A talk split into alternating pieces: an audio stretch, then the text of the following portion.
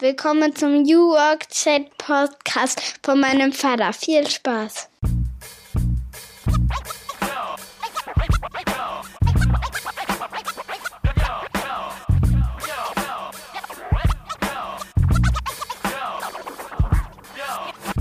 Moin und willkommen zurück zum New Work Chat. Ich bin Gabriel und heiße euch herzlich willkommen zu einer neuen Folge meines Podcasts. Ich bin wie immer in Rostock oben, heute im Homeoffice, aber sonst auch gerne mal im Büro. Aber ich bin da ja nicht festgelegt, wie ihr vielleicht wisst. Trotzdem habe ich gerade gehört, gibt es einen großen Rückzug ins Büro. Viele Unternehmen stellen sich ja aktuell die Frage, ähm, wie machen wir das eigentlich mit unseren Mitarbeitern? Geben wir denen die Freiheit, dass die arbeiten, wo sie wollen? Twitter zum Beispiel hat ja gesagt, unsere Leute können auf Lebenszeit auch gern zu Hause arbeiten.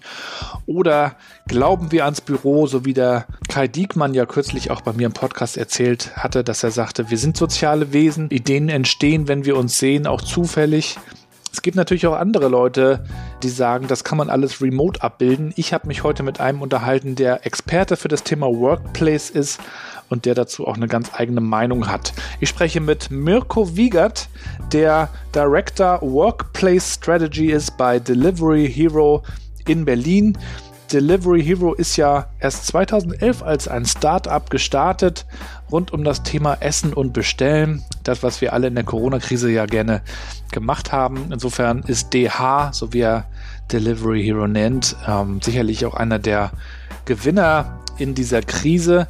Aber die Frage ist natürlich auch, wie schafft man es als ein internationaler Konzern? Und sie sind mittlerweile auf fünf Kontinenten und haben allein 1500 Beschäftigte im Headquarter in Berlin.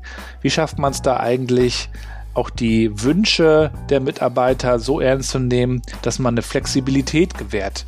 Und ich freue mich auf dieses Gespräch und hoffe, dass ihr mir am Ende auch nochmal sagt, wie ihr es gefunden habt. Feedback ist immer willkommen, das wisst ihr ja. Insofern wünsche ich euch jetzt erstmal viel Spaß mit der heutigen Folge.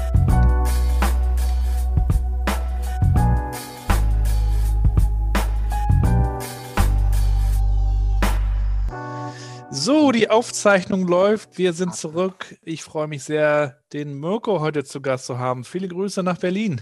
Ja, viele Grüße zurück äh, in die schöne Hansestadt Rostock. Ich freue mich dabei zu sein. Wir wollen heute ein bisschen äh, über dich, deinen Job und natürlich auch über das Thema Workplace sprechen, denn du bist Director Workplace Strategy bei Delivery Hero. Und das ist natürlich für mich ganz spannend, weil es hier nicht nur um, um Berlin oder um Deutschland geht, sondern ihr seid weltweit unterwegs. Da kommen wir ja nochmal drauf, wie, wie äh, groß das eigentlich bei euch ist, das ganze Thema. Ähm, ja. Aber du bist jetzt gerade zu Hause, ja? Oder hast du einen digitalen nee, Bildschirmhintergrund? nee, er ist tatsächlich, könnte auch Kisten rein und rausräumen. Ähm, ich bin tatsächlich zu Hause. Wir sind äh, als Tech-Unternehmen soweit ähm, aufgesetzt, dass wir letztes Jahr irgendwann gesagt haben, das wird uns zu gefährlich oder beziehungsweise wir sehen da ein zu großes Risiko mit dem Office und da haben wir natürlich im Schulterschluss mit unserem Management auch gesagt, wir machen das Office jetzt zu und wir sind immer noch da. Also wir sind von einem Tag auf den anderen mit wenig Vorbereitungszeit natürlich full remote gegangen. Unser Business ist deswegen aber nicht äh, den Bach runtergelaufen, ganz im Gegenteil. Äh, wir haben gemerkt, dass wir da viele Sachen logischerweise auch remote ganz gut aufsetzen können ähm, und haben das jetzt auch ganz, ganz klar als, als Teil unserer Workplace-Strategie ähm, embedded und äh, implementiert, zu sagen, dass wir zukünftig uns da flexibel im Hybrid-Workplace zu Hause führen werden ähm, und eine Infrastruktur als auch das Mindset noch weiter äh, entwickeln wollen, damit wir zukünftig sowohl remote als auch im Office gut arbeiten können. Genau, da geht es also, ja heute auch so ein bisschen drum, wann eigentlich wie, wem hilft eigentlich was, welche Möglichkeiten haben wir. Ähm, da gehen wir nachher nochmal einmal tiefer rein. Vorher, vorher wollen wir dich natürlich gerne einmal kennenlernen und da stelle ich dir sowie auch meinen anderen Podcast-Gästen gleich die erste Frage. Mirko, cool. wie, wie würdest du denn meiner siebenjährigen Tochter Mathilda erklären, was du tust und versuch mal auf Anglizismen zu verzichten. Jetzt wird es richtig spannend. das, ist, das, ist eine, das, ist eine, sehr gute Aufgabe und äh, fast ja schon Hausaufgabe, wenn man äh, an, an unsere Kinder zu Hause denkt. Ähm, ich habe tatsächlich auch zwei Kids, eine äh, zweieinhalb und die große ist jetzt sechs geworden und wir freuen uns auch dieses Jahr auf eine virtuelle Zuckertütenparty. Wir werden mal gucken, ob das funktioniert. Mhm. Äh, was ich mache mit meinem Team, wir sorgen dafür, dass es den Leuten bei uns natürlich gut geht, dass sie sicher sind, dass sie sowohl die richtigen Büros haben, dass sie tatsächlich die komplette Infrastruktur haben, also nicht nur die Gebäudehülle, sondern wenn, sie, wenn die Leute reinkommen, äh, welche Möbel brauchen Sie? Wie sieht tatsächlich unsere Arbeitswelt aus? Äh, wie können wir da die verschiedenen Teams, die unterschiedliche äh, Arbeitsvoraussetzungen oder auch äh, Arbeitsansprüche haben, wie können wir die dort gut unterstützen, genau die richtige Infrastruktur zu haben? Hätte ich das quasi so als meine Rolle oder beziehungsweise ähm, bei äh, artikuliert als das, was mein Team vor Corona schon sowieso gemacht hat. Ähm, und in dem ganzen Corona-Gedöns, beziehungsweise auch als eine Strategie, die wir über die nächsten zwei, drei Jahre geplant hätten, jetzt aber viel, viel schneller implementieren mussten und konnten, gucken wir natürlich, wie können die Leute zu Hause arbeiten und natürlich auch im Büro. Das heißt, wir gucken uns auch an, was brauchen die Leute, was brauchen unsere Kollegen denn zu Hause erstmal als Infrastruktur. Das heißt, wenn wir ein Meeting machen wollen, dann müssen wir sicherstellen, dass jeder zu Hause äh, brauchen wir gar nicht über die guten Designmöbel sprechen, sondern wir brauchen erstmal eine stabile Internetversorgung. Wir brauchen vielleicht auch sogar ein oder zwei Screens, je nachdem, äh, welche Rolle du hast. Das heißt, wir gucken uns tatsächlich die komplette Infrastruktur an, die kompletten Werkzeuge, die die Menschen zu Hause, unsere, unsere Kollegen äh, brauchen, aber auch natürlich im Büro. Und äh, das quasi als eine Basis und als die Pflicht. Und die Kür ist dann zukünftig oder jetzt eigentlich auch schon, wie können, wie kommen beide Arten zu arbeiten am besten zusammen, weil zukünftig wird es eigentlich äh, irrelevant sein, ob du im Büro bist oder ob du zu Hause bist. Die Leute müssen, egal wie und wo sie arbeiten, gut miteinander arbeiten können. Das heißt und tatsächlich, wir kümmern uns darum, dass, äh, dass, dass unsere Kollegen gut miteinander arbeiten können. Und gutes Internet haben. Und gutes Internet das haben. Das ist ja auch sehr unterschiedlich in Deutschland mit dem Internet. In total. In Städten geht es einigermaßen, auf dem Land sieht es manchmal anders aus. Das steht und fällt nicht nur mit den Städten oder mit der urbanen Infrastruktur, sondern das fängt ja schon an beim Internetanbieter.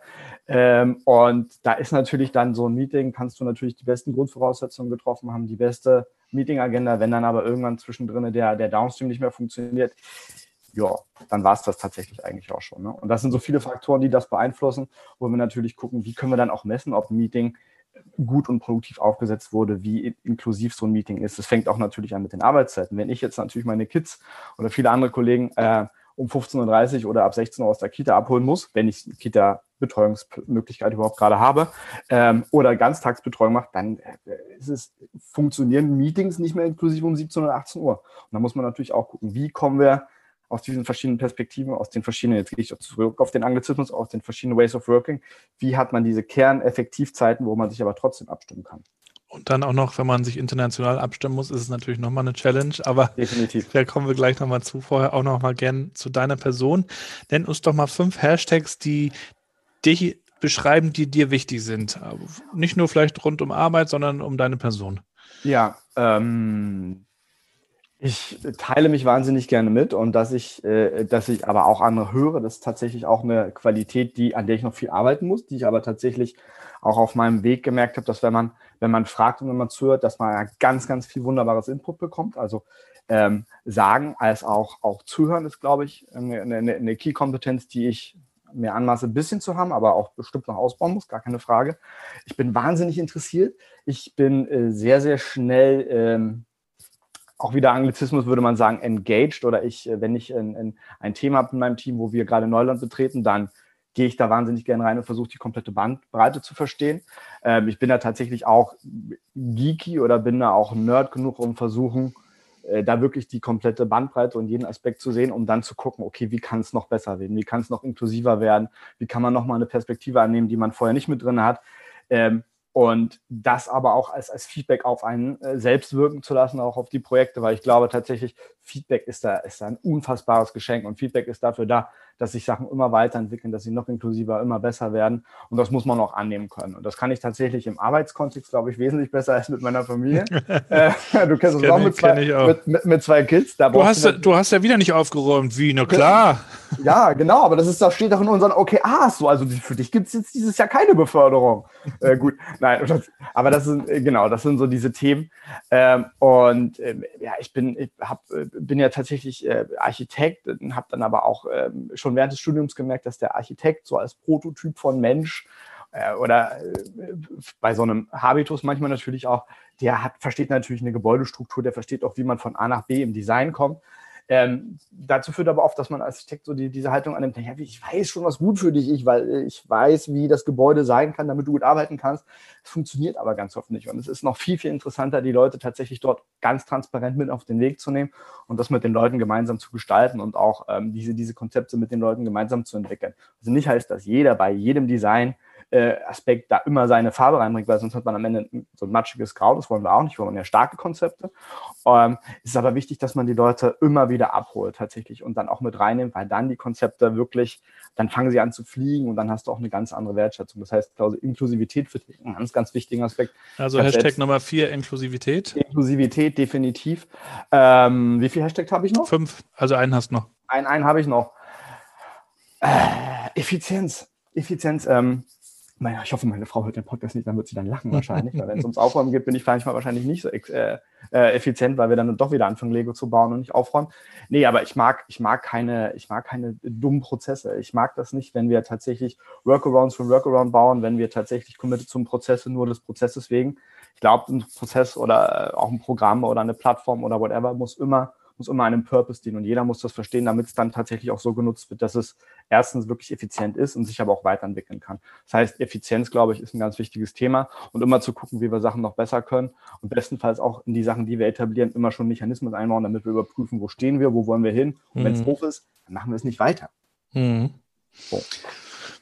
Vielen Dank. Ähm, erzähl uns doch auch gerne mal, wo, wo kommst du her? Mit was für einem Verständnis von, von Arbeit bist du aufgewachsen? Die Leute, die ich zu Gast habe, sind ja eigentlich in der Regel äh, Leute, die sich mit neuer Arbeitswelt beschäftigen, die sie mitgestalten, aber trotzdem kommen wir alle irgendwie auch aus einer anderen Zeit. Was hat denn dich da so geprägt und wie war das so bei dir früher? Ja.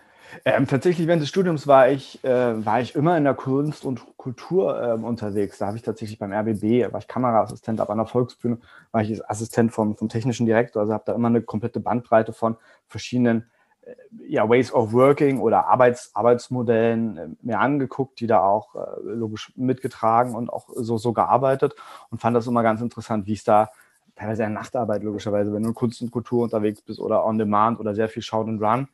Ähm, bin dann äh, in, nach, nach dem Studium in die Richtung von, von Ladenbau, also tatsächlich Industriedesign gegangen und habe da auch Corporate Real Estate tatsächlich ähm, mitgemacht und ähm, auch in, in Berlin, in, ne? Auch in, in, in, Berlin, in, Berlin, hauptsächlich in Berlin, mhm. genau, aber auch tatsächlich dann äh, bei, bei Zalando auch für, für, für übergeordnete Standorte in Europa mitverantwortlich. Was ich tatsächlich dann aber vor meiner Corporate Tech-Zeit oft gemerkt habe, dass das unfassbar eingefahrene Arbeitszeitmodelle oder Ways of Workings gab, äh, wo ich immer so gedacht habe, okay, so 9 to 5 und ja, bitte sag mal, können wir bitte mal am Tag planen, wann ihr eure Pausen macht? Können wir bitte mal den Urlaubskalender jetzt das fünfte Mal anfassen, damit das dann irgendwie für jeden. Und zwar im Januar auch den Gesamturlaub bitte nehmen. Komplett. Sonst, sonst verfällt er und sonst gibt es den großen Doom und mhm. das geht gar nicht. Nee, aber da tatsächlich so in so einer, in so einer Restriktion, mich da zu bewegen von 9 to 5 und da überhaupt keine Bewegungsmöglichkeiten zu haben und zu sehen, okay, da gibt es das Framework, was für den Arbeitgeber wahnsinnig wichtig ist und da musst du als, als Mitarbeiter rein. So, und quasi auf Tod und Verderb. Und entweder du bist in dieser Struktur und trägst sie mit, ähm, oder es funktioniert halt nicht. Und dann gibt es halt große Konflikte und das, damit fällt dann logischerweise auch das Engagement, damit fällt dann auch tatsächlich irgendwann die Identifikation mit dem Arbeitgeber. Ähm, und deswegen habe ich dann irgendwann gesagt, gut, ich gehe jetzt in so eine Corporate-Welt und gucke mir mal an, wie man da tatsächlich, äh, Hashtag auch zum wieder agiles Arbeiten, New Ways of Working natürlich, wie kann man das anfassen, damit tatsächlich die Leute sich auch ähm, mit, ihren, äh, mit, mit ihrer Art zu arbeiten, mit der Firma identifizieren können und wie können da verschiedene Modi zusammenkommen. Mhm. Weil ganz ehrlich, bei 1000 Leuten oder wir sind jetzt hier bei DH Zentral, über 2000 Leute, permanentes Wachstum, Hashtag Hypergrowth. Ähm, und da würde ich mal anmaßen, dass bei 2000 Leuten eigentlich 2000 verschiedene Ways of Working gibt oder beziehungsweise auch gewisse, ein gewisses Framework. Der eine hat eine Familie, der andere hat einen Hund, der andere hat eine äh, Eltern zu Hause zu pflegen oder whatever. Und wie kommen wir da zusammen, damit das bei jedem zu Hause funktioniert? Mhm. Weil ich glaube, wenn du zu Hause dein, ich würde es jetzt mal so nennen, dein, dein Shit together hast, du weißt, dass es deiner Familie gut geht, deinen Angehörigen geht's gut, dann hast du doch eine ganz andere Möglichkeit, dich auch mit dem Kopf ähm, wirklich auf deine Arbeit einzulassen. Und ich glaube, mhm. wenn das zu Hause in Ordnung ist, dann ist das die beste Basis, auch in der Corporate oder in der, in der Firmenwelt gut zu funktionieren. Und das ist, glaube ich, immer auch ein Spagat. Aber darum zu kämpfen und zu gucken, dass es da jedem gut geht, damit er auch auf Arbeit gut funktionieren ähm, und da äh, gute Sachen challengen kann, ich glaube, das ist ein ganz, ganz guter Ansatz. Und auch möglicherweise ein neuer Ansatz, denn in der Vergangenheit waren ja die Mitarbeiter die humanen Ressourcen, die man äh, wie andere Ressourcen irgendwie behandelt und eingeteilt hat und von A nach B geschoben hat im, im Organigramm möglicherweise. Du bist 2016 zu Zalando gekommen. Ja. Gib uns doch auch gerne nochmal einen Eindruck, was war das für eine Zeit? Wie stand Zalando so da?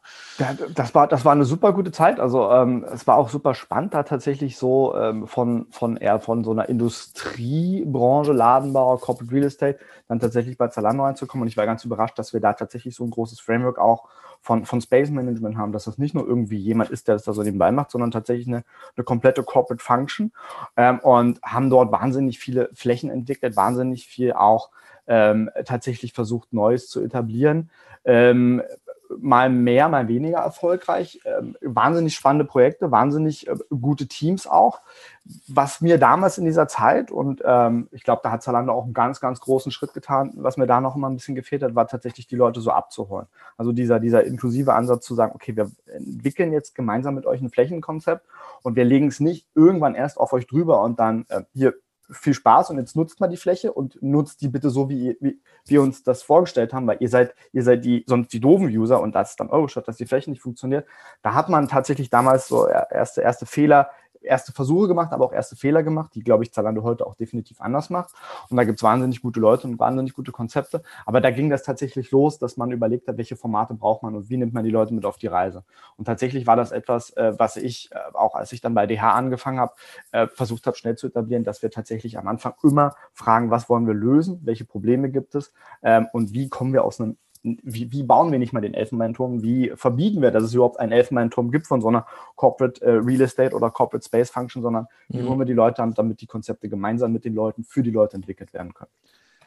Viele Unternehmen ähm, in Deutschland haben sich ja in den letzten Jahren auch ein Beispiel genommen an Startups, ähm, sowohl was ähm, Workplace und Einrichtung angeht. Also ich zitiere jetzt mal den berühmten Kickertisch und das Bällebad, aber eben auch so Ping-Pong, Ping-Pong-Table. Ja, Ping-Pong und Airhockey, nicht, nicht vergessen, auch wichtig. Ja, genau, geht. aber auch so kulturelle Geschichten, After-Work-Bier und, und sowas, was in Startups ja eigentlich immer schon gang und gäbe war. Trotzdem gibt es natürlich oft auch in Startups äh, den starken Mann auf der Brücke oder das starke Leitungsteam, die dann irgendwie auch einen harten Kurs fahren. Ähm, da gab es ja auch bei N26 vor, vor einer Weile eine Diskussion. Äh, da kam ja das Thema Betriebsrat auf. Äh, wie, wie stark können wir uns als Mitarbeiter hier eigentlich in unseren Interessen äh, durchsetzen? Und das wurde dann ja irgendwie abgeschmettert. Also auch so die Frage, ähm, wie, wie siehst du das eigentlich? Wie, wie viel Partizipation ist dann auch manchmal möglich und auch überhaupt ja. gut? Das ist, glaube ich, das ist ein, äh, das ist, glaube ich, ein Grundgedanke, was dazu führt, dass ich, äh, also ich meine, wenn wir den Mitarbeiter als die Ressource oder auch als einer der, der stärksten Value und ähm, Driver innerhalb der Organisation sehen, dann ist es, glaube ich, ganz, ganz wichtig, dass man, also wenn ich jetzt heute Leute frage, hey, das ist unser neuer Standort und wir machen da gemeinsam was, dann kommt am Ende, glaube ich, nichts Produktives bei raus, sondern es fängt mit dem Enablement an. Also die Information wirklich so aufzusetzen, dass es die komplette Bandbreite von Mitarbeitern, die das interessieren sollte, erstens auch interessiert, die die Möglichkeit haben, an die Informationen zu kommen, sie aber auch verstehen. Weil erst dann kannst du an dem Konzept gemeinsam arbeiten. Erst dann, wenn der Mitarbeiter versteht, warum geht's, wozu, kann auch ein neuer Prozess tatsächlich gemeinsam mit dem Mitarbeiter definiert werden. Ähm, und das fängt mit den Mitarbeitern auch, egal auf welcher Hierarchieebene, Hierarchie ist ein schlimmes Wort, aber egal auf welcher Ebene oder egal in welcher Funktion, das fängt, äh, bestenfalls hast du mehrere Ansatzpunkte gleichzeitig und da musst du genauso dein Ziellevel, das Management-Team, genauso mit auf die Reise nehmen, wie die Leute, die dann tatsächlich sich überlegen, brauche ich jetzt einen höhenverstellbaren Tisch oder wie kann ich in diesem Arbeitsplatzkonzept arbeiten. Das heißt, immer abholen, immer transparent Informationen teilen, sie auch so aufbereiten, dass sie nicht nur für mich und meine Funktion relevant und auch verständlich sind, sondern dass jeder sie verstehen kann. Und das geht von Top-Manager oder C-Level bis zum Supporter in einer, äh, in einer, in einer Basic-Function.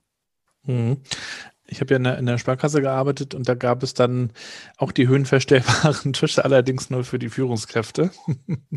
Denn, weil nur Führungskräfte äh, ja, Probleme haben, ganz einfach. Statussymbol, äh, Statussymbol höhenverstellbarer Tisch. Äh, das musst du dir verdienen. Ja. Aber äh, mittlerweile ist das nicht mehr so, aber ja, ja, es, es, muss sich manchmal ja auch entwickeln. Also wie wollen wir das überhaupt handhaben? Ist ja auch am Ende diese kulturelle Frage, ne? Wie, wie ja. wollen wir eigentlich zusammenarbeiten? Na, definitiv. Und dass man, dass man sich natürlich ergonomische Möbel verdienen muss, da würde ich sagen, ja, wie kann ich von der ökonomischen, vom ökonomischen oder vom Cashflow-Ansatz kann ich das total nachvollziehen, weil so ein höhenverstellbarer Tisch kostet nun mal äh, ein, ein Vielfaches eines, eines statischen Tisches. Aber dann da geht es halt nicht um den Tisch, sondern man muss sich das Arbeitsplatzkonzept so aufsetzen, dass man eigentlich nochmal drei Schritte zurückgeht und erstmal das Engagement und wie guckt erstmal, wie geht's denn, wie misst man denn die Mitarbeitergesundheit? Wie kann man denn ein Preisschild an so ein neues Arbeitsplatzkonzept hängen? Das ist schwierig. Das ist mhm. genauso wie, äh, wenn ich jetzt heute sage, naja gut, warum musst du jetzt heute ins Büro, weil das Büro gesperrt ist? Es gibt aber Leute, die trotzdem irgendwie rein müssen, weil sie Kinder haben. Wie kann man da ein Preisschild dranhängen? Und ich glaube, da muss man tatsächlich mit ganz, ganz validen Daten arbeiten, weil alles muss bezahlt werden. Und wenn wir hier irgendwie Tische für äh, höhenverstellbare Tische für 2000 oder 5000 Leute anschaffen. Von Vitra, bitte. ja, oder andere gute Firmen, ne? gar keine Frage. Dann, dann muss da ein Preisschild dran gehängt werden. Und wenn man dann aber überlegt, okay, es geht nicht nur um den Tisch, sondern es geht auch um die Fläche, weil ein leerer Arbeitsplatz in Berlin, der tut richtig weh. Ein leerer Arbeitsplatz in Singapur, da möchte ich weinen. Das heißt, wenn ich dann schon in die Arbeitsplatzqualität investiere und über die Daten weiß, dass das den Leuten helfen wird, dann muss ich auch gucken, dass sie wirklich effektiv benutzt werden. Mhm. Und ähm, mhm. dann tatsächlich fängt das auch als so ein Konzept an, beim Management-Team zu fliegen und die sehen, okay, hey, da passiert ja wirklich was, da geht das Engagement hoch, die Leute sind produktiver und dieses Investment in den Tisch oder in die 5000 Tische oder vielleicht sogar einen neuen Standort, der komplett neu mit den Leuten entwickelt wurde, der bringt auf lange Sicht tatsächlich etwas. Die Leute sind weniger krank, die Leute nutzen es anders und damit geht es tatsächlich allen besser in der Firma. Ich glaube, das ist ja auch eine Frage, die sich gerade viele Unternehmen stellen. Wie machen wir das jetzt überhaupt? Gibt es möglicherweise Pflichttage, an denen wir sagen, bitte kommt dann auch zurück? Oder sagen wir, jeder macht, was er will? Also das, die Frage steht ja, glaube ich, gerade so ein bisschen im, im Raum. Bei uns ähm, total, absolut. Genau. Also das ist dann am Ende ähm, auch die Frage, was macht uns eigentlich auch aus als Kultur? Für viele ist es ja auch der Ort, der damit, der kulturstiftend ist, der damit verbunden ist äh, mit Smalltalk und mit diesen Dingen. Und wenn es natürlich nur der Ort ist, dann äh, müsste man sich vielleicht auch manchmal fragen, ähm, welche Möglichkeiten hat man dann eigentlich noch, die Kultur weiterzuentwickeln ne, und zu festigen? Definitiv. Also ich glaube, es wäre da, wäre da töricht und auch gefährlich zu sagen, dass das Office nur der einzige Ort und der einzige Weg ist, wo man sich mit der Organisation identifizieren kann.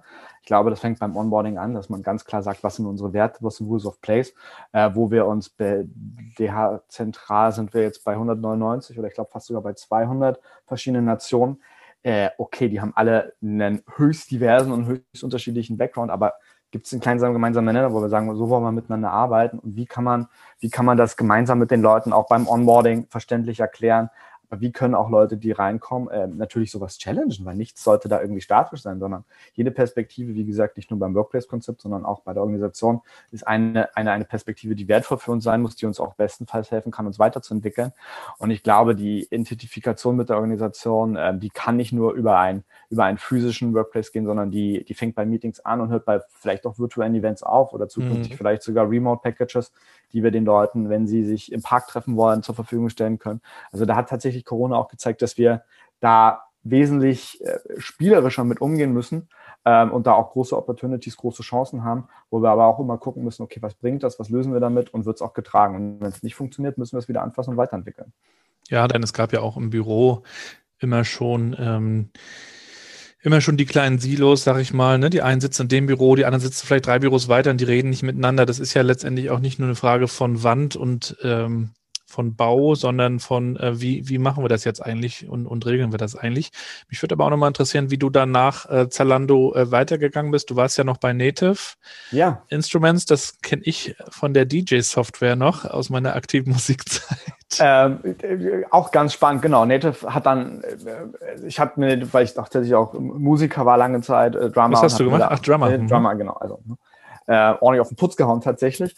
Äh, und da war Native für mich immer so eine Tech-Firma in Berlin, äh, die ich ganz interessant fand. Da gibt es auch noch eine andere Firma, die, äh, die, die ich da immer ganz gut fand hier in Berlin. Und Native hat dann gesagt, hey Mirko, wollen wir da nicht zusammenarbeiten? Und ich gesagt, natürlich wollen wir das, ist doch cool. Lass uns das doch mal angucken.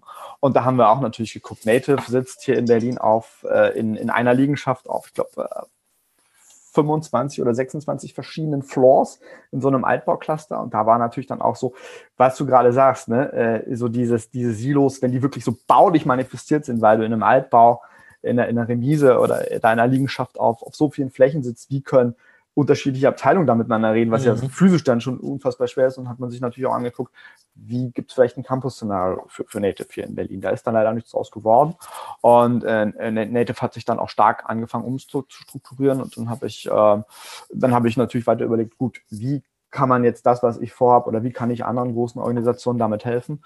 Ähm, und so bin ich dann logischerweise auch ähm, ganz, ganz interessant zur, zum wunderbaren Delivery Hero gekommen.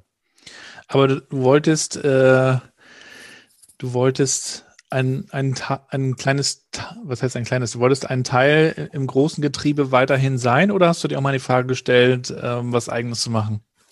Ähm, ich habe mir das, ich habe mir das, ich frage mich das jetzt auch immer noch und ich glaube, das ist auch ganz berechtigt zu, äh, zu, überlegen, wie kann man mit der Expertise, mit den verschiedenen Perspektiven, die man annimmt, äh, wie, wie kann man da Organisationen oder Nutz, ich nenne es Nutzergruppen, ne? weil eine Organisation ist einfach eine große Nutzergruppe oder äh, eine große Baustelle bestenfalls, wie kann man da Struktur reinbringen und wie kann man die Due Diligence machen, wie geht man rein, guckt sich die Sachen an, immer mit einer, mit einer großen Wertschätzung, weil äh, auch bei DH, bei Zalando oder bei Native Instruments, die gab es auch und die gibt es auch logischerweise ohne Mirko Wiegert.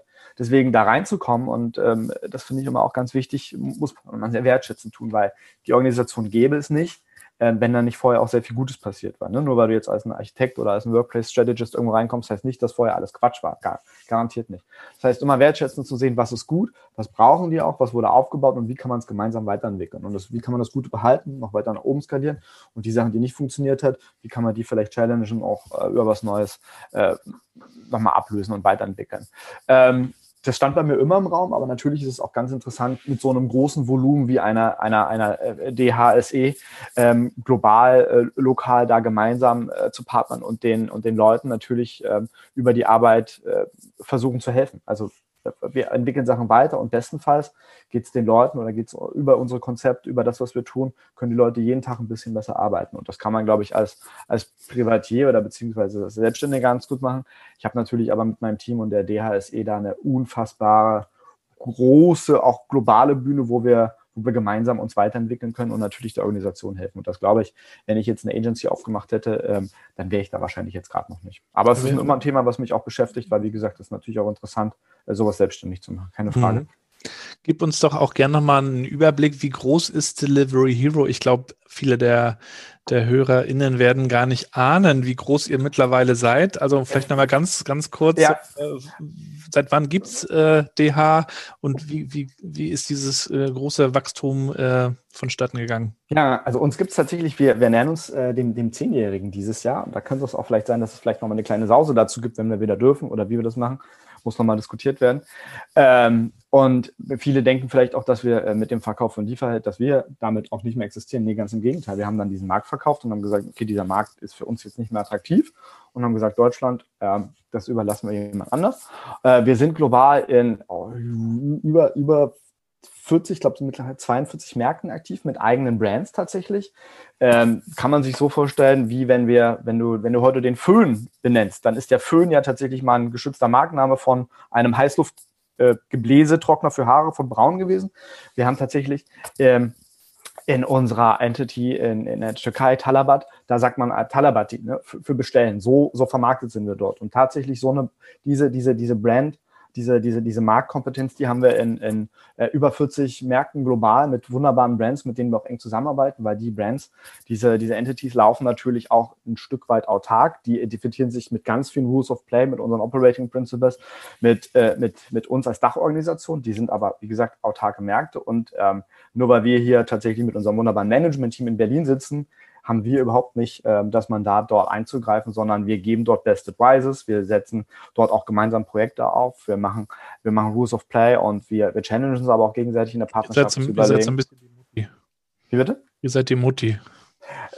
Äh, ja, die, die, eigentlich, eigentlich, äh, wir haben aber auch tatsächlich in dieser Partnerschaft, haben wir manchmal auch natürlich in den Märkten großartige Teams, die sagen, hey, bei uns funktioniert das so und gibt uns nochmal die Perspektive drauf und damit werden wir auch gechallenged und so entwickeln wir uns gemeinsam weiter. Es ist also tatsächlich ein partnerschaftlicher Ansatz.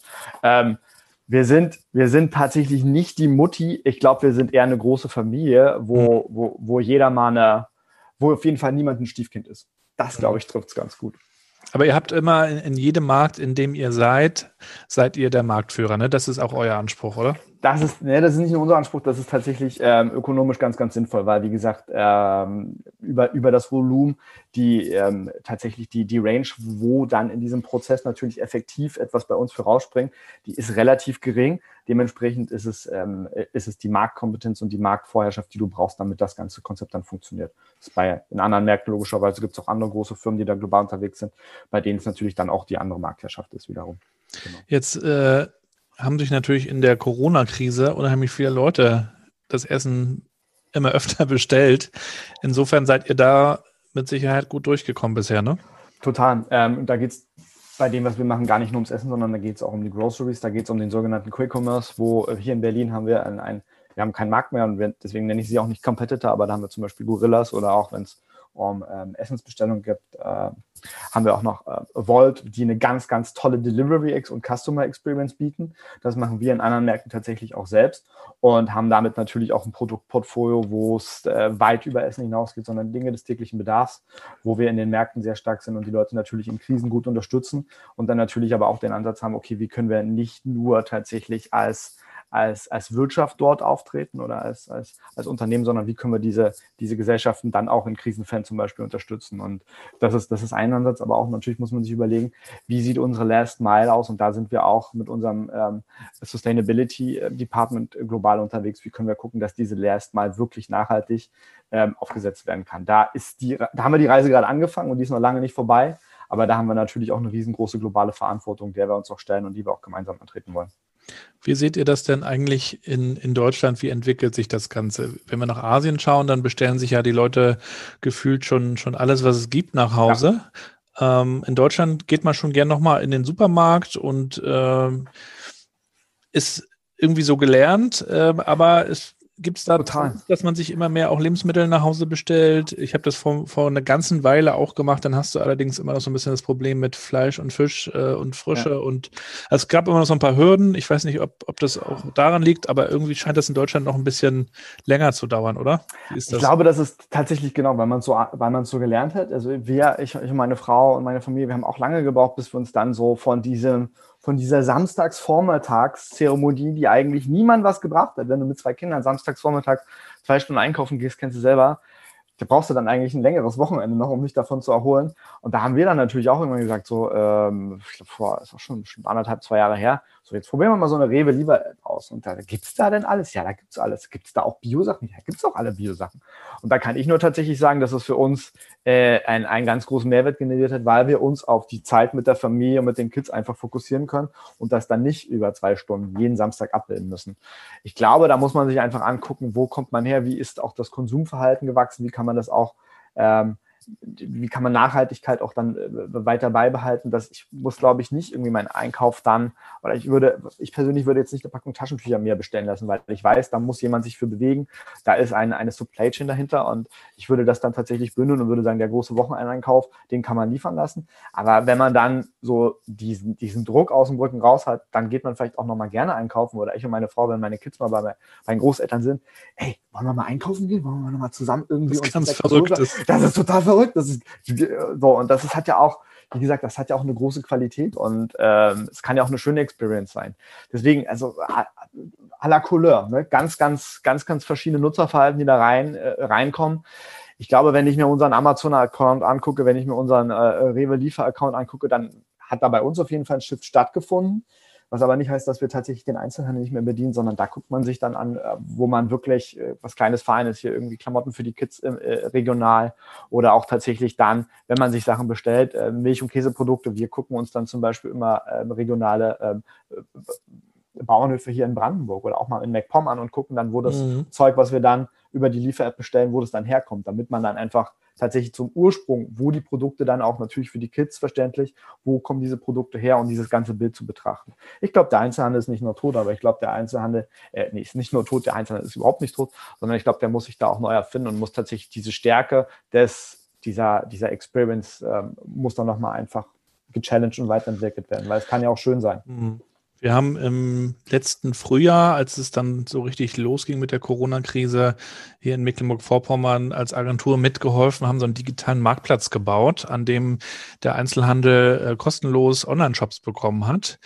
was tatsächlich auch einige ähm, angenommen haben als Angebot, aber es ist dann, als der Sommer kam, ziemlich eingeschlafen, muss ich sagen. Und äh, dann kam irgendwann die zweite Welle und viele waren mehr oder weniger unvorbereitet. Und mhm. äh, dann gab es eine große Plakatkampagne hier im, im ganzen Bundesland, äh, stärkt den Einzelhandel, bestellt nicht so nach dem Motto. Und da frage ich mich dann auch manchmal, ob man es nicht so richtig verstanden hat. Also auch wirklich nutzerzentriert zu denken. Denn klar, irgendwie muss man wahrscheinlich den, den Spagat hinbekommen äh, weil der, man möchte gerne mal ähm, regional unterwegs sein, ein bisschen bummeln, Leute treffen, das soziale Erlebnis ja, haben. Aber total. man möchte auch andere Dinge einfach bestellen können. Und manchmal denke ich mir so, der, der Einzelhandel, also gerade auch in Deutschland, der versucht das Ding, so lang es geht, offline durchzuziehen, bis bis man fast pleite ist fast. So sieht's aus. Also ich meine, wenn du die, wenn du die Zalanda, äh, die Zalanda-Gründer anguckst, die ausgedacht wurden und gesagt haben, wir würden gerne on Schuhe online verkaufen, ja, funktioniert ja doch und funktioniert ziemlich gut. Und genauso ist es ja auch tatsächlich äh, mit, mit, der, mit, dem, mit, dem, mit dem Quick Commerce oder mit, mit, mit Grocery Shopping. Wenn du jetzt auf die Straße in Berlin guckst, dann nicht nur in Corona, ich glaube, das wird auch nach äh, Corona ein vor, stark vorherrschendes Bild sein, dass wir ganz viel Rider-Traffic haben. Ne? Leute, die mit dem Fahrrad unterwegs sind, quasi um die Delivery Army, die, die dann zu den Leuten das nach Hause bringt. Das ist natürlich im Ballungsraum Berlin ein, ein, ein Produkt, was wahnsinnig gut funktioniert. Wie das überregional sein kann, ich weiß jetzt nicht, also im Flächenland MacPom mit einem Fahrrad ausliefern, ja, das, das, wird schon mit der Kondition nicht funktionieren. Aber auch da muss man sich angucken, äh, wie es funktionieren kann. E-Mobilität wird dann auch nochmal ganz interessant, dass man dort natürlich eine Infrastruktur aufsetzt, wo sowas funktionieren kann. Ich glaube, sich an, an bewährten Modellen festzuhalten, die bewährte Modelle sind so lange bewährt, bis sie dann halt woanders besser gemacht werden können. Mhm. Da ist, glaube ich, je früher man sich da ausprobiert, das ist ja auch nicht so, dass wir dem Einzelnen sagen äh, oder vorschlagen würden, so zack, jetzt auf einmal nur noch alles remote und alles digital und alles nur noch virtuell. Ich glaube, es muss tatsächlich auch ein Hybrid-Approach sein und äh, da Sachen auszuprobieren, im kleinen Rahmen zu experimentieren, ist niemals verkehrt. Mhm. Was würdest du dann sagen, wie funktionieren denn Teams gut, wenn wir uns Büro nicht als Pflichtort vorstellen, sondern als Option? Was, was kann man denn dafür tun, dass Teams äh, in diesem, diesem hybriden Ansatz gut funktionieren? Ja, ich glaube, es fängt vor dieser Frage an, dass man sich, dass man sich ganz, ganz stark überlegen muss, dass wenn wir den Hybrid Workplace etablieren wollen, dass es gar nicht um die Infrastruktur primär geht, sondern tatsächlich um die Ways of Working und auch von dem Anspruch, wie können Teams gemeinsam arbeiten, wie können Teams auch virtuell oder hybrid geführt werden. Äh, wie setzen wir Ziele so auf, dass die erstens klar verständlich sind und dass sie aber für jeden, dass jeder auch genau zu jedem Zeitpunkt weiß, woran wollen wir gemeinsam arbeiten, was ist die Strategie. Das heißt, wenn ich jetzt sagen würde, hey, unser Office ist jetzt total toll neu ausgebaut und wir haben die besten Videoconferencing-Systeme der Welt und haben dort ein, ein Ort des, des Begegnens geschaffen, wo wir gemeinsam äh, spielerisch auch an Sachen rangehen, die challengen können, ganz viele Breakout-Spaces, dann ist es ganz wunderbar. Bringt aber nichts, wenn ich den Leuten sage, heute ist Donnerstag und ihr kommt alle ins Büro, weil ich das so möchte und weil wir dann alle eine tolle Breakout-Session haben. Damit funktioniert es schon gar nicht, weil 20 Prozent, 25 Prozent meines Teams, ey, das funktioniert bei mir aber mit der Kita nicht. Das funktioniert bei mir deswegen nicht. Das funktioniert deswegen nicht. Und die Leute darauf quasi zu triggern oder dann quasi so einzuschränken, dass sie dann alle zu diesem Zeitpunkt da sein müssen, das ist, glaube ich, schon die erste Challenge. Ich glaube, gibt den Leuten eine Perspektive, gibt den Leuten eine gute Vorlaufzeitfrage an, gibt verschiedene Slots vor, ähm, versucht quasi einen Konsens zu finden und habe den Anspruch, dass du sowieso nie 100 Prozent äh, abdecken kannst, sondern setzt das Meeting oder setzt die Session so auf, dass die einen Mindestanspruch hat für eine tolle Experience auch remote. So, weil wie gesagt, 100 Prozent meines Teams werden zu dieser tollen Breakout-Session nicht ins Büro kommen können. Deswegen muss mein Anspruch sein, dass die genau die gleiche Experience auch virtuell haben kann. Und da sind wir tatsächlich gerade noch nicht. Da müssen wir noch rausfinden, was sind Ablenkungsfaktoren zu Hause. Und ich spreche jetzt hier gar nicht von den wunderbarsten Ablenkungsfaktoren, die wir alle haben. Mhm. irgendwann haben wir glücklicherweise wieder die Kita und die Schule. Es geht darum, Internet, die, die Möbel, die, die, Akustik, das Meeting so aufzusetzen, dass jeder zur gleichen Zeit weiß, worum es geht. Ähm, und dann hat tatsächlich als, als, eine, als eine Art zu arbeiten, das Office, und ich sehe es als tatsächlich nur eine weitere Art zu arbeiten und sich zu treffen, hat tatsächlich das Office auch eine gute Zukunft, aber nicht über ein Druckmittel. Ihr müsst jetzt reinkommen, ihr müsst jetzt hier eine gute Zeit haben, das wird so nicht funktionieren. Nur am Rande, ähm, ein guter Bekannter von mir, mit der auch mit uns immer Eisbaden geht. Wir gehen ja freitags immer in, in die Ostsee, noch, noch ist hier schön frisch. Ähm, der hat eine, eine Firma in Rostock, ähm, Kälte- und Klimatechnik. Und er sagt, ähm, dass das Klima in vielen Büros äh, also wirklich sehr schlecht ist, nicht das Betriebsklima in dem Fall, ja. sondern wirklich die Luftqualität, ja. was natürlich erwiesenermaßen auch dazu führt, dass die Produktivität runtergeht, die Konzentration leidet etc. Und da gibt es tolle Geräte mittlerweile, ich bin da nicht Experte, aber unter anderem auch von, von Panasonic, ist glaube ich ein Partner von ihm. Er fährt dann auch nach Tokio und schaut sich das an, die dann wirklich eine, eine andere ähm, Luftqualität in deinem Raum schaffen. Äh, da werden Moleküle zerlegt, das hat er mir auch mal im Einzelnen erklärt, aber auch das trägt ja dazu bei, dass der Workplace besser ist, ne? Natürlich. Ähm, und da brauchst du vielleicht nicht mal so die, die, die dritte Stufe der Tab-Implementation, um für gute Luftqualität zu sorgen, sondern da kann man ja auch über, über so ein Space-Playbook überlegen hey, gib den Leuten doch mal die komplette Bandbreite an Informationen, die sie brauchen, ohne dass sie jetzt Klimatechniker werden müssen. Aber vielleicht kann man ja auch erstmal am Nutzerverhalten arbeiten. Hey, mach mal das Fenster auf oder mhm. stell doch die, die, die, äh, die, die Raumluftanlage so ein, dass es da eine gute Luftwechselrate gibt. Aber dann kommen wir auch wieder zu dem Punkt, so zehn Leute, zehn verschiedene, äh, zehn verschiedene Nutzerprofile. Ähm, das ist ja im Büro immer der Klassiker. Oh. Kannst das Fenster bitte mal zumachen, mir ist kalt. Ich habe doch gerade aufgemacht. so, so sieht's aus. Und da hat aber auch jede Perspektive seine Daseinsberechtigung. Das heißt, äh, bestenfalls muss man dann natürlich gucken, wie kann das äh, in dem technischen Framework so aufgesetzt werden, dass man vielleicht einen guten Konsens findet ähm, oder vielleicht auch verschiedene Zonierungen hat, nicht nur von den Arbeitsmodellen oder von, den, von der Arbeits, äh, vom Arbeitsplatzdesign, sondern vielleicht auch so von der Temperierung ähm, oder bestenfalls man dann natürlich auch mit Sensoren arbeitet, wo man äh, die, die, die technische Infrastruktur so aufsetzt, dass es da wenig ähm, wenig Eingriffspunkte vom Nutzer geben muss, was aber auch nicht heißt, dass wir die Leute wieder bevormunden wollen. Also es ist ein ganz, ganz schmaler Grad. Ähm, ich glaube, die klassische Temperaturfrage, die stellt sich nicht nur im Büro, die stellt sich bei mir auch beim Autofahren mit meiner Familie, ähm, gar keine Frage. Und ähm, Optionen zu haben ist immer gut und tatsächlich aber auch die Leute so ähm, ähm, ja, zu enablen und ähm, sie auch freundlich darauf hinzuweisen, dass deine Temperaturpräferenz nur eine von vielen möglichen ist. Du hast schon gesagt, das ist alles sehr individuell, das Thema, und das muss man berücksichtigen. Wie sieht denn dein perfekter Workplace aus? Hm.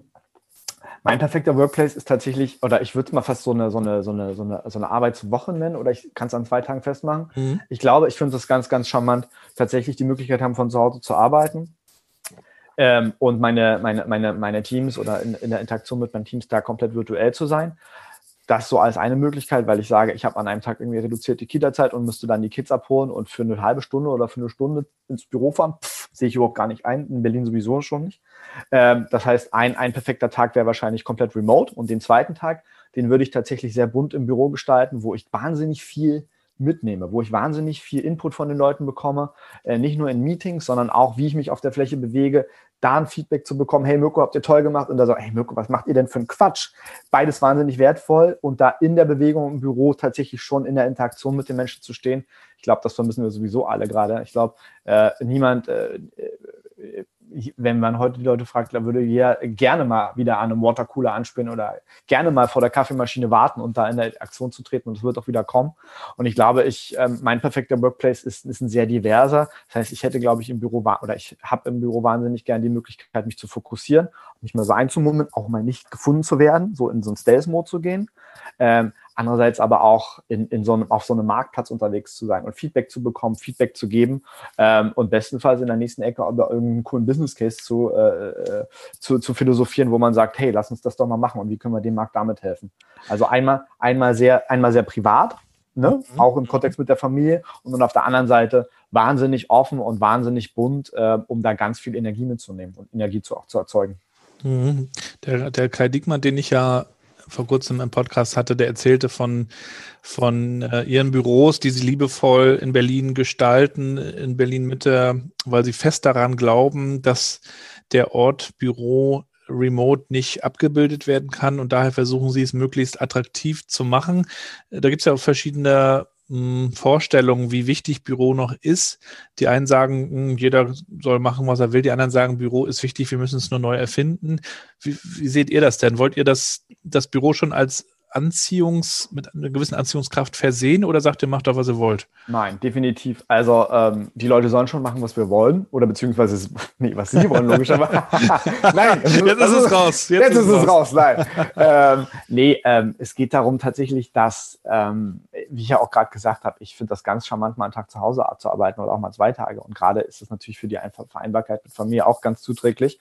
Ähm, wenn wir uns das zukünftig vorstellen, dann glaube ich, ist die, ist, ist die Qualität zu Hause zu arbeiten, als auch die Qualität ins Büro, die stehen in einer ganz, die stehen in einer Partnerschaft, die stehen aber auch in einem, in einem wunderbaren Konkurrenzkampf, wo sich beide Streams und beide Ways of Working immer weiterentwickeln müssen. Ne? Weil, wie gesagt, wenn, wenn du im Office, du, sitzt, du willst dich nur an den Tisch setzen und deinen Kaffee trinken, dafür fahre ich doch jetzt aber nicht die halbe Stunde oder dreiviertel Stunde ins Büro, sondern das kann ich zu Hause machen, sondern ich komme ins Office, weil es dort tolle Arbeitsflächen gibt, weil es dort eine tolle Hybrid-Session gibt oder auch eine tolle Panel-Diskussion oder ein Fischbowl und das ist, findet in einem tollen Klima statt. Dann gibt es vielleicht noch ein paar Snacks dazu, dann gibt es da ein Community-Event. Also Interaktion, soziale Inter Interaktion eher im Büro und Deep Work vielleicht eher zu Hause, wenn man es kann. Zum Beispiel, obwohl man natürlich auch der Coder, der kann zu Hause, hat er sich angefutzt, hat er sein Kokon, wo er richtig die, die, den Code seines Lebens schreibt. Das kann auch wahnsinnig gut zu Hause. Und tatsächlich, aber auch wenn wir äh, trotzdem aber im Büro auch Fokusarbeitsplätze ganz, ganz klar abbilden. Und da gibt es auch, wird es auch Squads, Squads geben oder Neighborhoods geben, wo es halt der the perfect place to be and the Hotzone for Coder oder auch irgendwie den HR Confidential oder Finance Confidential Space oder so, gar keine Frage. Ich glaube tatsächlich aber, die Kompetenz des, äh, des Büros zukünftig wird ein Ort des Begegnens sein, ein Ort der Interaktion. Ähm, und tatsächlich auch ein bisschen die Hütte, wo es mal brennt, ne? Weil, also wo es positiv mal brennt. Und da glaube ich, haben wir alle Durst und auch wieder große Lust auf, auf einen guten, guten Friday-Event. Ich glaube, wenn du jetzt nach Corona dann irgendwann Community Management machst, und da, da, da, haben wir auch sehr viel Spaß dabei zu gucken, was funktioniert, was nicht funktioniert, da musstest du wahrscheinlich vorher, okay, hier nochmal eine coole Session und da nochmal irgendwie ein paar nice Tastings oder ein Live-Cooking oder so stellst den Leuten nach Corona heute ähm, Kasten Bier auf die Fläche, dann sagen, ey, das ist das beste Event, den wir je gemacht haben, ne? weil wir das so vermissen. Das ist ja auch in Ordnung. Mhm, mhm. Das heißt aber, ich glaube, dieses Zusammenkommen zukünftig und auch dieses, diese Qualität in, im Büro sich zu begegnen, nicht nur in den Meetings zu sein, sondern ich glaube auch, da sich von A nach B zu bewegen, mit der Interaktion mit den Leuten Feedback zu kriegen, ganz viel Input mitzunehmen. Ich glaube, das wird die Kernkompetenz des Offices in der Zukunft sein. Mhm. Aber bestimmt auch der ein oder andere Fokusarbeitsplatz. Also mhm. definitiv. Das Büro ist noch lange nicht tot. Ähm, es muss nur ein bisschen reaktiviert und einfach gechallenged werden. Und ich glaube, das gemeinsam mit den Leuten zu tun, zu überlegen, was braucht ihr? Hey, wie kann das so ein cooles Produkt werden, was ihr dann auch kauft und was ihr auch tatsächlich auch nutzt und weiterentwickeln wollt? Das ist, glaube ich, äh, das ist eine Key-Kompetenz, die wir jetzt annehmen werden oder auch schon angenommen haben. Und dann wird es auch richtig gut wieder. Finde ich eine schöne Formulierung, dass ihr dann auch kauft. Also der Mitarbeiter ist ja eigentlich auch ein Kunde. Ne? Du musst da schauen, dass es ihm gut geht, damit er so performt.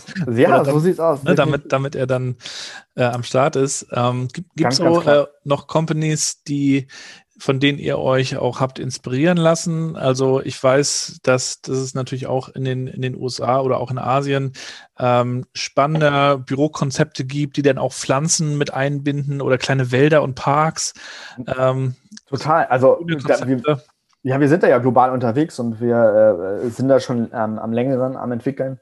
Was jetzt ein leichtes Delay durch Corona gab, bauen wir ein wunderbares Central äh, Asia Hub in Singapur und auch da geht es nochmal darum, da wollen wir auch keine leeren Arbeitsplätze sehen, weil wie gesagt, Singapur ist ein, ein noch teures Pflaster als Berlin-Mitte. Ähm, nein, aber natürlich sind wir da ganz, ganz offen und gucken uns immer an, welche, welche Ways of Working oder welche Arbeitsplatzkonzepte gibt es dort, wie kriegen wir die Natur reingeholt, wie, äh, das fängt mit der Wandfarbe an, hört mit den, mit, den, mit den Möbeln auf, wie kann man da Sachen im Kleinen ausprobieren und überlegen, kann man es hochskalieren, wollen wir es hochskalieren oder auch nicht. Also da sind wir auch immer sehr, sehr playful unterwegs und da machen wir auch gern Fehler äh, weil ich glaube auch, also, so gesehen gibt es keine Fehler, weil wir haben immer valide Daten, die wir da mitnehmen und wissen, was wir dann nicht wollen. Deswegen ist es immer tatsächlich auch ein, auch ein gutes Learning, was wertvoll ist. Äh, wir haben morgen mit meiner, mit, mit der lieben Miriam Abler, ähm, die bei mir das Strategy-Team leitet, äh, das Workplace Strategy-Team quasi als Kernkompetenz von Design und Real Estate.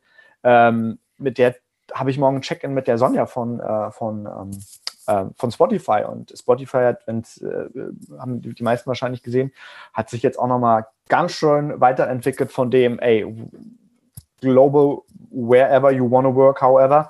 Und dann natürlich zu gucken, in welchem Setup machen wir das, ist für uns ganz interessant. Brauchen mhm. immer die Entities, wie funktioniert das tatsächlich in diesem Framework äh, und wie setzen die natürlich auch die, die, die, die Konzepte so auf, dass das, ähm, dass das äh, nicht über die Leute, sondern mit den Leuten entwickelt wird. Und da freue ich mich drauf. Und da müssen wir auch immer offen sein, weil wie gesagt, wir kochen alle noch mit Wasser und äh, wir werden nicht das, das, das Office-Rad immer neu erfinden müssen. Nein, aber es ist, glaube ich, es ist immer ganz wichtig zu gucken und auch zu filtern, was gibt es da auf dem Markt, was funktioniert und was kann man für uns adaptieren und was, genau, und ein ganz spannendes Thema. Ich glaube, in vielen Unternehmen sehen Büros dann auch einfach nicht mehr aus wie Büros vor 10, 20 Jahren.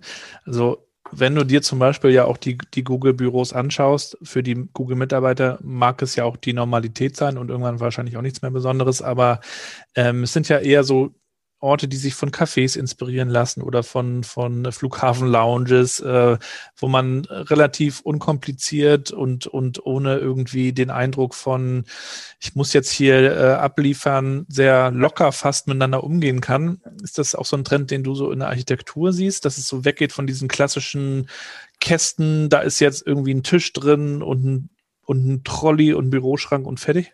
Was du gerade gesagt hast, diese, dieses, dieses Google-Konzept, das äh, ist ganz interessant, weil auch das wird sich weiterentwickeln. Auch da muss man Filter drüber legen. So, wenn mir jemand sagt, hey Mirko, das, was ihr gemacht habt, ist total toll. Ich brauche aber jetzt noch mal eine Wasserrutsche auf der Fläche oder ich brauche unbedingt einen roten Elefanten, dann würde ich den Kollegen fragen, warum brauchst du denn einen roten Elefanten, um eine gute Performance abzuliefern oder inklusiv mit deinem Team was zu bauen? Das heißt, ähm, nicht, nicht jeder Quatsch bringt einen auch tatsächlich weiter, aber man muss natürlich offen sein zu überlegen, hey Leute, was braucht ihr und was wollen wir mal ausprobieren und was ist der Impact davon und wie kann man das messen? Und ich glaube, Workplace Strategy oder Workplace Design oder auch einfach Space Management ist nichts Statisches. Das heißt, wenn du ein neues Konzept dir überlegst, mit, gemeinsam mit den Leuten und das etabliert, dann bist du, ist, glaube ich, ein, ein, ein Key Success Faktor, dort direkt schon Datenstreams irgendwie mit reinzunehmen. Da brauchst du, da kannst du dir natürlich eine tolle, tolle ähm, Plattformlösung holen, wie wir sie nutzen und wir sind da sehr glücklich mit. Ähm, du kannst aber auch tatsächlich einfach eine Survey aufsetzen in Google Sheets und kannst deine Leute fragen, hey, das und das bei dem Konzept, funktioniert das gut für euch? Wie frequentiert ihr das? Ja, nein, wie können wir es weiterentwickeln? Das heißt, neue Konzepte ausprobieren, aber auch immer wieder die Measurements mit reinnehmen, ne, das Datenset immer mit reinnehmen, um zu überlegen, wie können sich diese Sachen konstant weiterentwickeln. Weil ich glaube, statisch unterwegs zu sein, das ist, äh, funktioniert im Einzelhandel nicht, das funktioniert bei Tech nicht und das funktioniert schon auch gerade nicht ähm, im Employer Engagement. Und ähm, genau, ich glaube, da immer zu wissen, wo steht man und wie können die Sachen sich weiterentwickeln, das ist tatsächlich mit einer der Kernkompetenzen, die wir haben müssen. Apropos, wo steht man? Immer mehr Leute stehen ja auch in den Meetings. Ähm, aber auch am Arbeitsplatz selber. Also das Thema Gesundheit spielt da ja auch so mit rein. Ist. Wie, wie beschäftigt euch das? Klar zu überlegen, okay, wie entwickeln wir nicht nur die Flächen, sondern wie können wir die Leute auch enablen, also sie quasi den Nutzer an die Sachen heranführen, wir auch erklären, ja, jetzt hast du da einen tollen höhenverstellbaren Tisch, jetzt hast du auch einen wunderbaren ergonomischen Stuhl, aber wie sitzt du denn eigentlich so? Also du sitzt ja trotzdem die ganze Zeit ganz schlecht und da auch. Viele liegen ja im Stuhl. was ja auch mal für ein paar Minuten in Ordnung ist, aber wenn du den ganzen Tag so statisch in einer Körperhaltung bist, dann ist das deinem Rücken garantiert nicht zuträglich. Und da auch zu überlegen, wie können wir irgendwie Sessions aufmachen, wo die Leute sich zum Beispiel mal fotografieren lassen können beim Arbeiten von der Seite oder auch eine kurze, kurzen Videoscan machen, damit die Leute auch sehen, okay, wie bewegen sie sich denn oder wie, wie ist denn ihre Sitzhaltung? Tatsächlich können wir auch äh, überlegen wir jetzt natürlich gerade mit unserer äh, eine, eine Workplace-App oder dann eine Plattform weiterzuentwickeln. Wir haben da schon ansatz, ansatzweise was geschaffen, aber auch zu überlegen, hey, jetzt wird es aber mal Zeit zum Aufstehen. Ich meine, die sagt mir ganz, ganz klar hier, wenn ich mich mal wieder bewegen soll, aber wie kann man das tatsächlich auch ja, spielerisch in den Arbeitsalltag mit reinbringen? Und ich glaube, ähm, nicht nur bei der Mitarbeiterentwicklung oder nicht nur als Manager, ich glaube, ein Perspektivwechsel oder auch ein Haltungswechsel ist immer ein ganz guter ähm, und geht dann weiter bis zu den, hey, ihr seid ein zwei People-Meeting. Ihr nutzt bitte vielleicht nicht den Meetingraum für zehn Leute, ähm, außer ihr habt einen guten Grund vielleicht. Geht doch vielleicht mal raus, die Sonne scheint. Das ist doch eine gute Recommendation. Machen Walk, Walk and Talk. Talk. Genau. So sieht's aus. Äh, tatsächlich Optionen anbieten. Nicht zu sagen, ihr dürft das nicht, ihr könnt das nicht, weil dann wird's, dann wird der, der verbotene Quatsch wieder interessant. Mhm. Es gibt keinen verbotenen Quatsch, sondern zu sagen, hey, das und das sind deine Optionen und aber auch den Kontext tatsächlich bereitstellen und zu erklären, warum wäre das doch vielleicht eine gute Alternative und gemeinsam diesen Weg zu gehen und nicht irgendwie diesen erhobenen Zeigefinger raufzulegen. Das funktioniert nicht. Das wird wahrscheinlich auch für Veranstalter jetzt interessant. Was können wir eigentlich Total. auch draußen machen? Weil du ja. Walk and Talk sagst, äh, wie, wie können wir eigentlich auch andere Räume äh, äh, nutzen und nicht nur immer drin irgendwie im Büro hocken, sondern man muss jetzt ja. wirklich kreativ werden. Ne? Na klar, wenn ich mir jetzt angucke, dass ich jemandem empfehle, hey, ihr habt ein Zweier-, Zweier-Meeting oder ihr habt irgendwie einen Employer-Talk, geht doch raus in den Park, dann sage ich, hey, das ist perspektivisch der Meetingraum, den ich für eine andere Nutzung bereitstellen kann. Und Berlin Mitte oder Singapur Mietpreise, da sage ich, der Walk and Talk, der ist äh, effektiv, nicht nur für deine Gesundheit, sondern auch tatsächlich für unser EBITDA vielleicht. also ist es bei euch auch denkbar, dass man nachher sagt, ich äh, möchte nächste Woche Dienstag ins Büro, ich buche mir einen Tisch? So sieht's aus. Tatsächlich, das ist, das ist nicht nur denkbar, das machen wir jetzt genau schon so.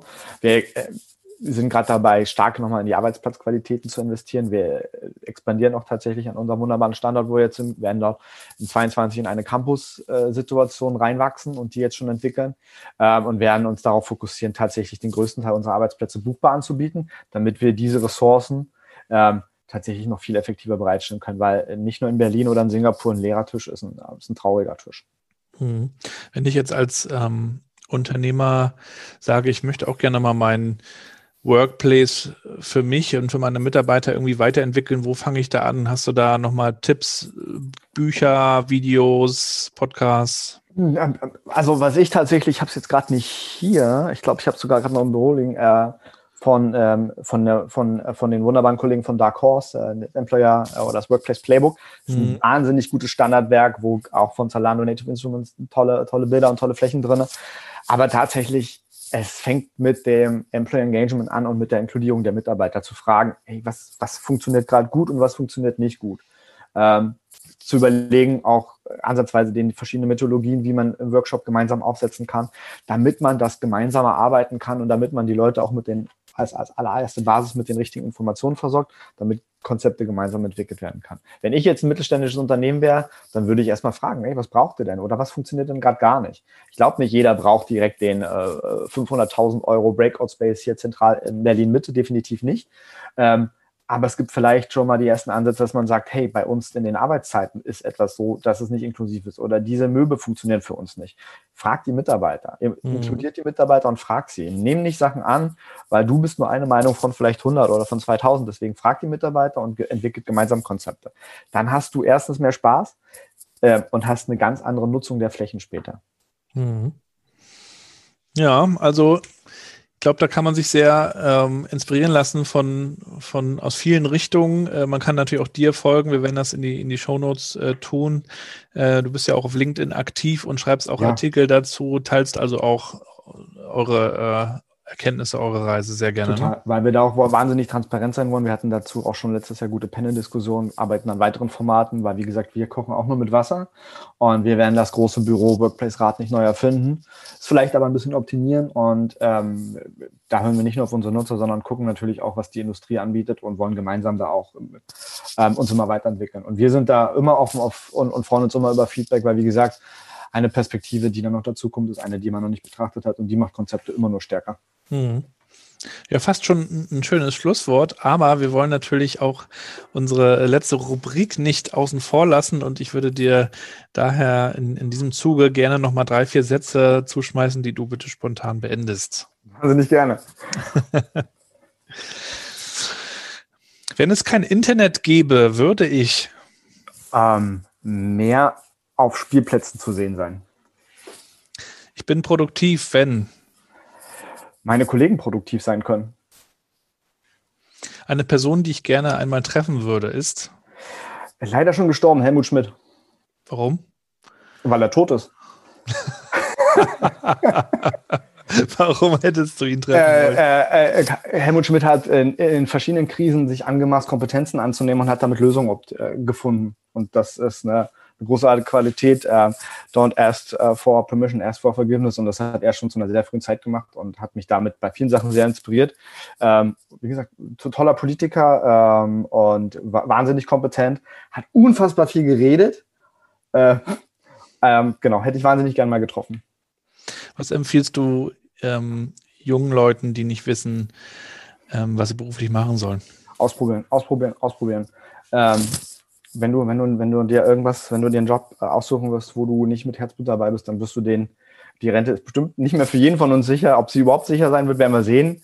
Ähm, aber das ist, besuch dir etwas, wo du wirklich jeden Tag gerne zu aufstehst, wo du äh, mit Herzblut dabei sein kannst, wo du auch, wo sich bestenfalls nicht wie Arbeit anfühlt, dann ist das, dann ist das sowieso ein ganz, ganz großes äh, Ding für dich. Probier dich aus und mach so lange, bis du es gefunden hast. Mach nicht, äh, wo du, wo du nicht, nicht dabei bist. Damit wirst du nicht glücklich. Mhm. Sehr schön.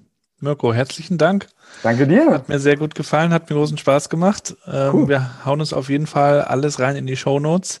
Super. So, es lohnt sich, dir zu folgen. Du bist ja auch unterwegs bei Clubhouse, habe ich gesehen. Auch da ja, wenn wir gucken, was es da noch für spannende Formate gibt, wir überlegen wir gerade sogar auch ein bisschen im Team, ob wir da nochmal tatsächlich ein, ein Workplace-Format aufmachen, wo wir uns auch mit der Industrie austauschen wollen. Wie gesagt, da ist gerade ganz viel und ich glaube, die Partizipation und verschiedene Perspektiven, ähm, eine bessere Bühne als das, was gerade so passiert, gibt es, glaube ich, nicht. Und ich glaube, da ähm, jeder Austausch ist ein guter und da freuen wir uns wahnsinnig drauf. Sehr schön. Herzlichen Dank. Danke dir. Viele Grüße nach Berlin und Grüße zurück nach Rostock. hoffentlich mal auf einen schönen Walk and Talk bald. Das schaffen wir. Bis denn. Das ist dir gut. Bleibt gesund. Ciao. Danke, danke dir. Du auch. Ciao. Und wir sind auch schon wieder am Ende. New Work Chat geht langsam auf Folge 50 zu in großen Schritten. Und ich würde natürlich gern von euch wissen, welche Episoden haben euch bisher am besten gefallen. Schreibt mir doch mal eine Nachricht über LinkedIn, Twitter oder geht auf meinen Blog gabrielrad.com. Und dann würde ich mich natürlich freuen, wenn ihr diesen Podcast bewertet. Möglichst fünf Sterne und mehr wären toll. Und wenn ihr den Podcast weiterleitet und weiter teilt in eurem Netzwerk, wäre das auch super cool. Vielen Dank dafür. Ich wünsche euch weiterhin alles Gute, bleibt gesund und bleibt connected.